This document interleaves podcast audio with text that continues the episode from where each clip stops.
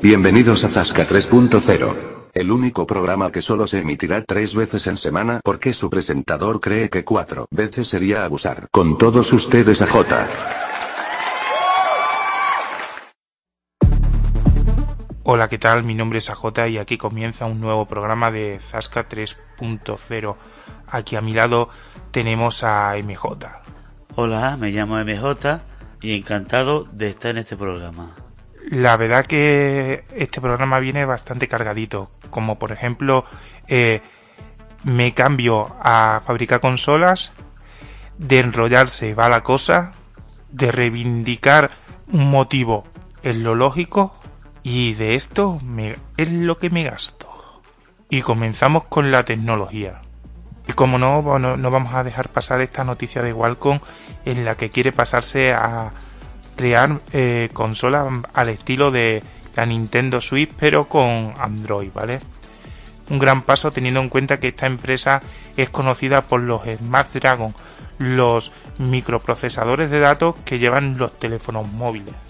Este rumor afirma de que eh, la supuesta consola va a ser eh, inspirada en la Nintendo Switch y que llevará un sistema Android para poder disfrutar de todos los juegos que se juegan y eh, actualmente en los teléfonos móviles eh, como están colgados en la plataforma de Google, ¿vale?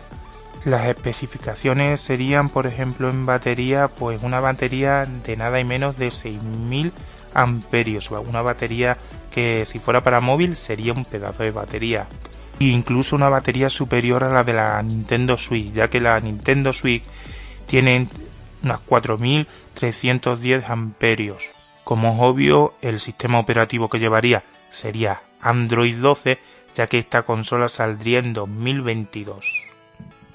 Además llevaría un Snapdragon de X55, incluido también el GPS, el Bluetooth como no en la consola para poder compartir. El precio de esta consola llegará aproximadamente a los 300 dólares. Se venderá también como libre o, por operadoras de telefonía móvil, supongo. Con esto mismo, Qualcomm pretende inspirar a sus socios y fabricar dispositivos similares en un futuro. Un rumor donde implican a Xiaomi Oppo diría lo siguiente que estarían preparando un procesador de datos para sus teléfonos móviles y con ellos darían, dirían adiós a Qualcomm y Mediatek. Las últimas informaciones apuntan de que las dos compañías chinas estarían dispuestos a fabricar su propio procesador de datos compatible con el 5G.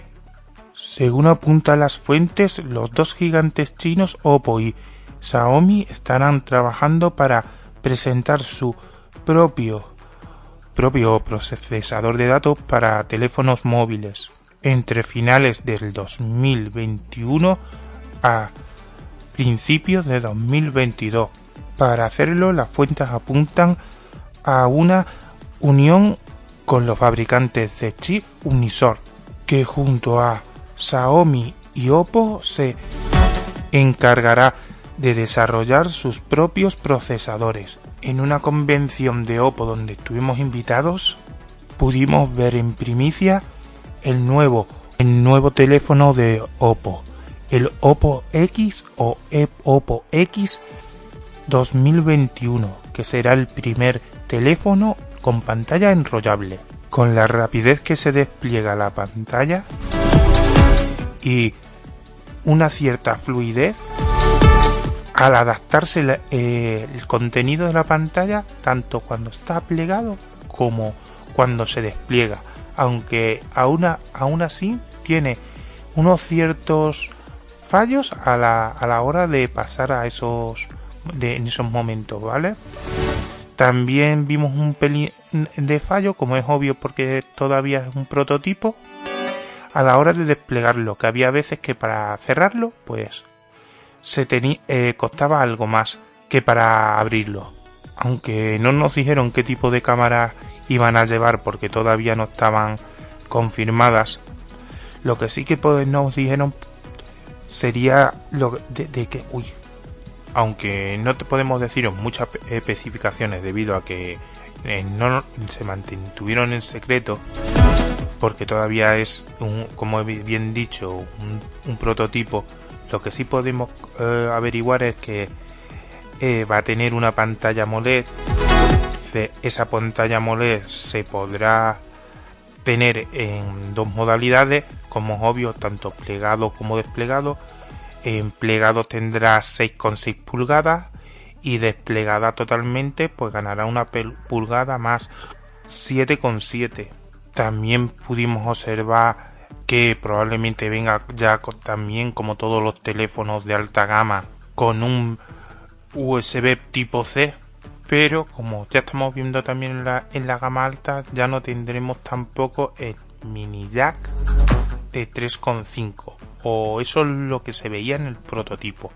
Ahora del prototipo al producto final no lo sabemos.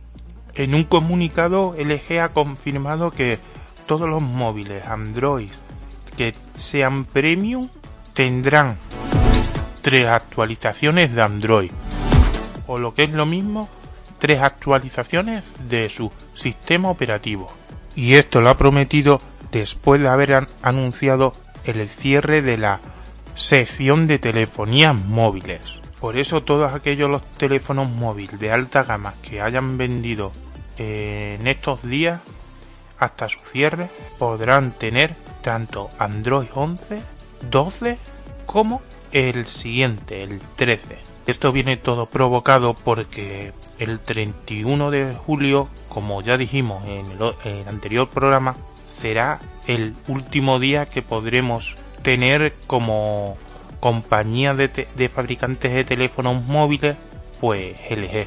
Y comenzamos con la actualidad. Varias TikTokers, la TikToker ha reivindicado con vídeos por el simple hecho de mostrar su cara, tantos seguidores como otras chicas que en TikTok por enseñar más partes de su cuerpo. Os dejamos con la canción que reivindica. Si enseñas tetas y un poco el culo, no te preocupes que te siguen seguro. Pero si tienes esta carita, te sigue ni tu prima de Sevilla. Estonia prueba un nuevo collarín electrónico, el cual purifica el aire que respiramos mediante un collarín que purifica el aire mediante la luz ultravioleta C. Pero como nosotros no somos especialistas ni pertenecemos a la rama sanitaria, vamos a dejar que lo explique Boticaria García mediante un vídeo que subió a sus redes sociales y el collarín que se ha hecho viral donde sale una de nuestras ministras.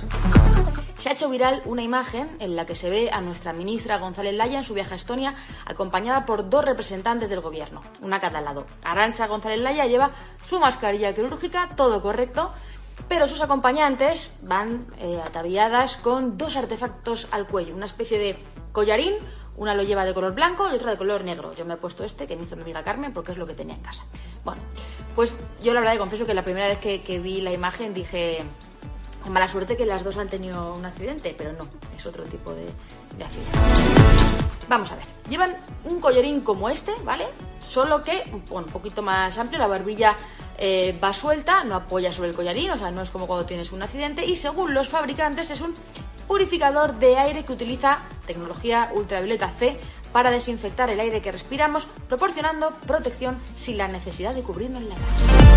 Cara al aire. Esa es la ventaja principal, poder vernos la expresión y ponen en el vídeo a un nieto con su abuela, y esas cositas. Eso está fenomenal, pero hay que ver cómo funciona. La idea es que el aire entra por unos agujeritos que están aquí abajo, debajo del artefacto, pasa por unas luces LED ultravioleta C que están dentro del collarín, lo desinfecta el aire y lo suelta por los agujeritos de arriba, debajo de tu nariz, para que respires aire COVID-free.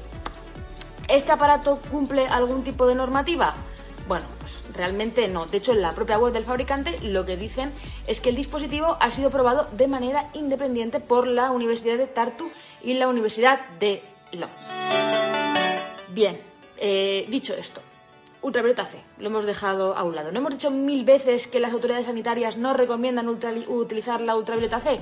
Bueno, pues esta es la mil y una. Pero vamos a ponernos en el mejor de los casos. Vamos a ponernos en el caso de que, bueno, pues de que aunque el Carlos III, las autoridades europeas, americanas y mundiales recomiendan no utilizar dispositivos de desinfección ultravioleta C a nivel doméstico, bueno, pues vamos a darles un voto de confianza a los señores de la Universidad de Tartu, porque, bueno, a lo mejor el aparato funciona, purifica el 99% del aire que entra por los agujeros, como dicen. Vamos a darles ese voto de confianza. Vamos a dejar de un lado también que radiación ultravioleta C, que supuestamente está por aquí, es cancerígena y que llevar un dispositivo que emite esa radiación colgado al cuello como si fuera la medalla de la Virgen del Carmen, pues oye, a lo mejor es un poquito inquietante, sobre todo teniendo en cuenta que no hay un control externo sobre ese aparato. Pero bueno, se ha validado de forma independiente y vamos a suponer que todo está bien y que no hay ninguna fuga y que no nos vamos a chicharrar con la ultravioleta C que, corre por nuestro cuerpo. Incluso, pues vamos a dejar a un lado también que por mucho aire COVID-free que salga por debajo de la nariz, bueno, pues que si una persona que está cerca de ti estornuda o tose, pues a esos aerosoles no le da tiempo a meterse por debajo y salir limpios por arriba. Digamos que te los comes. Pero bueno, vamos a dejar eso a un lado porque quiero que pongamos el foco en una cosa, en un pequeñito detalle que, igual se ha pasado por alto en esta comunicación. ¿Cuál puede ser ese pequeño detalle? Bueno, pues el principal problema es que aunque tú respires aire supuestamente limpio, que ha entrado por aquí y sale por aquí, el aire que tú expulsas no filtra nada, porque tú no llevas nada en la boca. En la boca y la nariz va el aire. Bueno, pues algo tan evidente como eso se ha debido pasar por alto a todo el equipo de I+D+I, a los investigadores, a las autoridades estonias y presumen del cacharrito como innovación tecnológica, permiten que se haga publicidad incluso junto a una ministra española en una visita oficial. Bueno, puede que tú, que tú respires aire limpio, eso, no lo ponemos en duda, pero el aire que tú expulsas no tiene barrera y sabemos que todos tenemos que llevar mascarilla porque no sabemos quién está enfermo, ¿no? O sea, que es más importante que lleven la mascarilla es precisamente el que está enfermo, el que va diseminando los virus, ¿no? hemos hablado mucho de las mascarillas egoístas, de las mascarillas con válvula. Bueno, pues este cacharro deja las mascarillas con válvula en pañales. O sea, es la madre de las mascarillas egoístas. Las mascarillas con válvula al menos tienen una válvula y algo se queda en la mascarilla. Pero es que aquí todo mm, sale al aire, ¿no? Entonces, bueno, Precio de la joyita de la corona, 279 euros. Bueno, pues eh, ahí está. Es verdad, y diréis, no, es que yo he visto en la web que se le viene para acoplarle un plástico delante, ¿no? Como las pantallas. Vale, bueno, pues sí, la web pone que si vas a estar cerca de alguien, pongas un plástico, como estoy yo aquí, pero, pero bueno, ya sabemos eh, lo que hay con las pantallas. Las pantallas no son mascarillas, ¿vale? Entonces, vale, puede evitar esa picadura de alguien, pero cuando tú estás hablando, este aire que estoy yo exhalando está saliendo hacia arriba y se está escapando por los lados. Por tanto, ya sabemos desde primero de pandemia que usar estas pantallas de plástico, bueno, pues es una medida complementaria que no exime de usar la mascarilla. Así que, bueno, un catret más, eh, una cosita más y, y nada, si nos ponemos esto y además nos ponemos la mascarilla, pues... Un joven se vuelve trending topping a publicar las instrucciones de la escobilla del váter, en la cual se muestra cómo se deben colocar correctamente, junto a un texto que dice esto. Imaginaros qué concepto tiene IKEA de nosotros que ha tenido que publicar esto. Chicos y chicas, la verdad que sí. Porque para que publique IKEA las instrucciones de cómo tenemos que utilizar o cómo tenemos que colocar bien la escobilla de debate, sabe Dios con qué casos se habrá encontrado IKEA, ¿vale?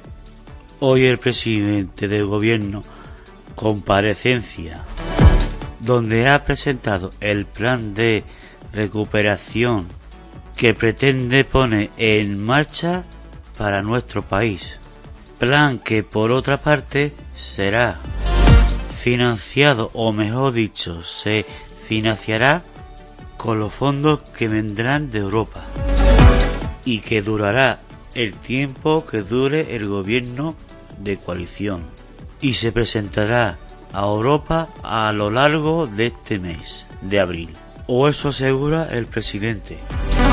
El plan de recuperación, transformación y resiliencia de la economía española contempla el impulso más importante de nuestra historia a la inversión pública, que viene acompañando eh, las grandes reformas estructurales y que van a permitir eh, cinco grandes objetivos que nos hemos marcado y que hemos reiterado ante la opinión pública a través de los medios de comunicación. En primer lugar, modernizar nuestro tejido productivo. También la administración pública tenemos que hacerlo mucho más eficiente, más digital. En segundo lugar, aumentar la productividad, que es uno de los principales talones de Aquiles que explica el por qué tenemos una renta per cápita más baja que los países más ricos de la Unión Europea y, por tanto, aumentar el crecimiento potencial de nuestra economía. En tercer lugar, impulsar la capacidad de crear empleos de calidad en todo el territorio nacional. Y, en particular, luchar contra el desempleo estructural, luchar contra el desempleo de la gente joven y luchar también contra la brecha de género que desgraciadamente se ha visto agravada como consecuencia de la pandemia. En cuarto lugar, reducir las brechas sociales y de género ampliadas por la crisis eh, y la emergencia sanitaria. En quinto lugar, impulsar una economía verde. Mientras eh, se avanza en la lucha contra el cambio climático, para la cual no hay ningún tipo de vacuna, y también, lógicamente, la protección de uno de los principales bienes, de las principales joyas, eh, también de prosperidad en nuestro país, como es la biodiversidad. El plan de recuperación tiene también un calendario claro en el corto plazo lo que queremos es promover la recuperación económica tras la emergencia sanitaria. Por eso es muy importante no solamente todo el esfuerzo que estamos haciendo de ayudas directas, de, desarrollar un 20% del PIB en términos económicos, en avales públicos, en ayudas directas, en ERTES, en moratorias fiscales, etcétera, etcétera, etcétera, que es lo que hemos venido haciendo durante estos últimos eh, meses de pandemia, sino también eh, impulsar esa recuperación gracias al plan de recuperación, transformación y resiliencia. Y en el medio plazo lo que tenemos que hacer es impulsar la transformación integral de nuestra economía, es decir, una gran reconversión económica para que los vectores que van a explicar la competitividad de nuestra economía y de todas las economías en el mundo global eh, durante los próximos años, pues los hagamos nuestros es decir, la transición ecológica y la transformación digital. Y que además esas dos grandes transiciones eh, que tienen un enorme potencial disruptivo en nuestras sociedades y también en el mercado de trabajo eh, cuenten con una perspectiva integradora desde el punto de vista social, para que nadie quede atrás, desde el punto de vista territorial, para que ningún territorio quede atrás y desde el punto de vista de género, para que las mujeres tengan más oportunidades de las que ahora mismo desgraciadamente no tienen como consecuencia de la pandemia.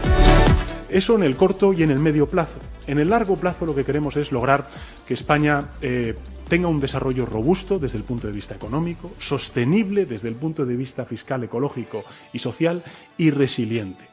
Y desde el punto de vista económico, financiero, social y medioambiental, a mí me parece que este plan obedece y responde a esas, eh, a esas exigencias. Las medidas recogidas en este plan dibujan el mapa económico que habitaremos en la próxima década. Esta es la, trascendencia, la envergadura de lo que estamos hoy iniciando y que mañana mismo tendré ocasión de poder trasladar a las Cortes Generales. Y su arquitectura se reparte en tres niveles, cada uno de ellos más específico y concretado que el anterior. El primero de ellos son cuatro ejes de transformación que van a explicar todas y cada una de las reformas desde un punto de vista horizontal lo he dicho en algunas otras ocasiones, la transición ecológica, la transformación eh, digital, esas son las políticas eh, que coincide el gobierno, la transición ecológica, la transformación digital, la cohesión social y territorial y la igualdad de género.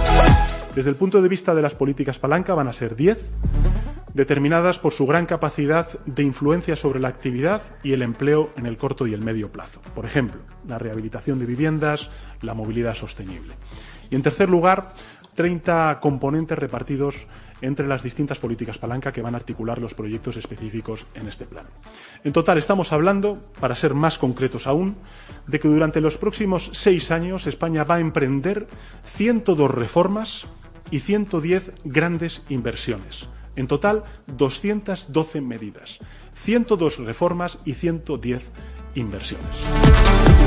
Eh, en el caso de las inversiones públicas, el volumen movilizado que se va a movilizar a lo largo de los eh, años 2021 y 2023 va a ser de casi 70.000 millones de euros, con un objetivo muy nítido, claro, conciso y es tener un impacto inmediato sobre el crecimiento económico en nuestro país, el empleo en este mismo año 2021. Por eso eh, quiero decirles que tanto desde el punto de vista de la inversión verde, vinculada a todo lo que representa la transición ecológica, ecológica y vinculada a la transformación digital, que son los dos vectores dominantes del plan, el 39% de, de esas inversiones van a estar ligadas a la transición ecológica, el 39%, y un 29% del total va a estar vinculado a la gran transformación digital que vamos a hacer en todos los órdenes de nuestra vida, desde el punto de vista social, institucional, económico, de las pequeñas y medianas empresas. Y completados por una apuesta decidida por el capital humano y, por tanto, por la educación y la formación. Por la educación y por la formación porque la digitalización, la recualificación de muchos de los sectores que van a verse beneficiados por esta gran inyección de recursos públicos en el ámbito de la digitalización y la transición ecológica va a aumentar las posibilidades y las oportunidades laborales en un mundo nuevo, con sectores y profesiones nuevas y, por tanto, eh, vamos a hacer una apuesta decidida por la, por la educación y por la formación profesional. Eh, en total va a ser un 10,5%, un 10,5% de los recursos destinados eh, a este plan de recuperación, transformación y resiliencia van a estar vinculados con la educación y con la formación. Por tanto, como he dicho antes, más de un 30% en transición ecológica, más de un 28% en digitalización y un 10,5% en educación y formación. Y luego una pata que es la I es decir, la investigación, el desarrollo, la innovación, para todo lo que tiene que ver con eh, la ciencia, con la investigación, con el aumento de la productividad, que va a representar un 7% del total. Y un refuerzo muy importante, como he dicho antes, a la inclusión social en todo el territorio. Bueno, les anuncio en este sentido que hay un total de 20 inversiones eh, principales en el plan de recuperación para los próximos tres años. Eh, los voy a enumerar eh, para que tengan ustedes una mayor concisión de, los mismos y además lo haré de, mayor a menor. El primero es la estrategia de movilidad sostenible, segura y conectada. Para que nos hagamos una idea, estamos hablando de electrificar nuestras vías públicas, de que haya puntos de recarga, en fin, todo lo que tiene que ver con la transición al vehículo eléctrico. Hoy, por cierto, en el Consejo de Ministros aprobamos el MOVES 3 para impulsar la compra de vehículos eléctricos, vehículos híbridos, vehículos híbridos enchufables, en definitiva, toda esa gran revolución que está viviendo el sector de la, automoción, que es fundamental para, para nuestro país. Por tanto, la movilidad sostenible, segura y conectada, con unos recursos que van a representar 13.200 millones de euros. 13.200 millones de euros a desplegar durante los próximos tres años. El segundo de ellos, como decía antes, es la rehabilitación de vivienda y regeneración urbana, para poner paneles solares, para hacer más eficientes energéticamente nuestras viviendas. Eh, y a ello no solamente vamos a destinar una máxima prioridad, porque como he dicho antes, lo que queremos es también crear muchísimo empleo en sectores que son muy intensivos en mano de obra desde el principio. Vamos a destinar 6.820 millones de euros. Esa es la propuesta, 6.820 millones. La modernización de las administraciones públicas, es decir, la digitalización, el refuerzo en la evaluación de las políticas públicas para garantizar la eficiencia y la equidad de las políticas públicas todo lo que tiene que ver también con la función pública y, por supuesto, también con evitar la temporalidad que sufren y que nos ha eh, denunciado en muchas ocasiones eh, Europa, vamos a destinar 4.315 millones de 4.315 millones de euros. Vamos a hacer una auténtica revolución en las administraciones públicas y en eh, el tipo de relación que tiene la ciudadanía con las administraciones públicas. En cuarto lugar, el plan de digitalización de las pymes con eh, más de 4.060 eh, millones de euros. En quinto lugar, la hoja de ruta del 5G para impulsar la, industrialización de todos y cada uno de los puntos de España, de todos los rincones de nuestro país, con 4.000 millones de euros. Una nueva política industrial para la España de 2030 con ese horizonte puesto y una estrategia de la economía circular dando un impulso decisivo a todo lo que representa la gestión de los residuos eh, con más de 3.780 millones de euros. También un plan nacional de competencias digitales, es decir, para que toda la población tenga acceso a una formación en digitalización. No estoy pensando solamente en las personas más mayores, sino también en, los pequeños empresarios, en los autónomos, eh, que puedan dar ese salto en, la digitalización de, su forma de, operar, de su forma de decidir, de su forma de gestionar su empresa.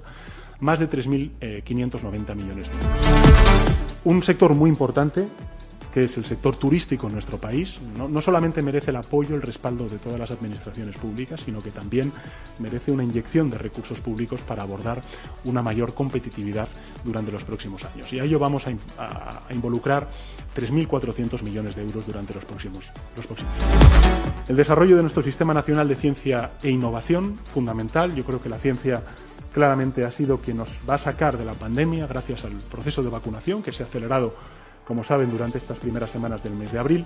Bueno, pues al Sistema Nacional de Ciencia e Innovación le vamos a inyectar 3.380 millones de euros durante los próximos años, los próximos tres años. Y por último, me gustaría también subrayar algo muy importante para un país y para un gobierno que está comprometido con el cambio climático, me refiero con, eh, contra los efectos de la, emisión de gases de efecto invernadero y por tanto con la mitigación y la adaptación al cambio climático, vamos a hacer un despliegue enorme potente e integración de energías renovables en nuestro sistema eléctrico con eh, una inversión de 3.165 millones de euros.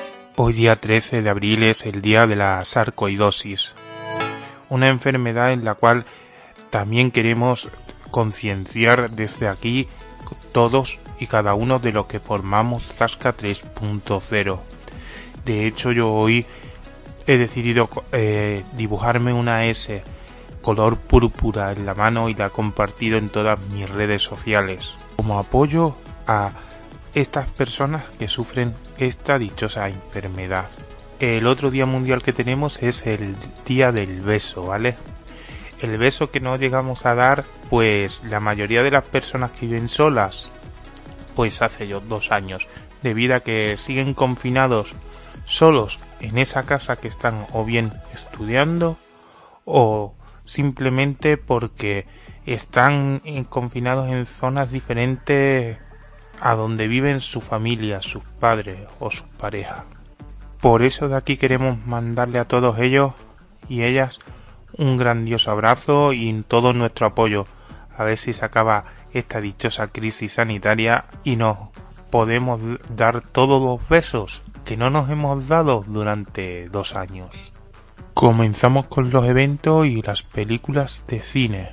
¿Te gustan los monólogos? Pues no te puedes perder los monólogos de JJ Vaquero en Málaga, en la cochera Cabaret, a las siete y media. Comienza el rodaje de la película El mundo es suyo, volumen 2, protagonizada por Alberto López y Alfonso Sánchez.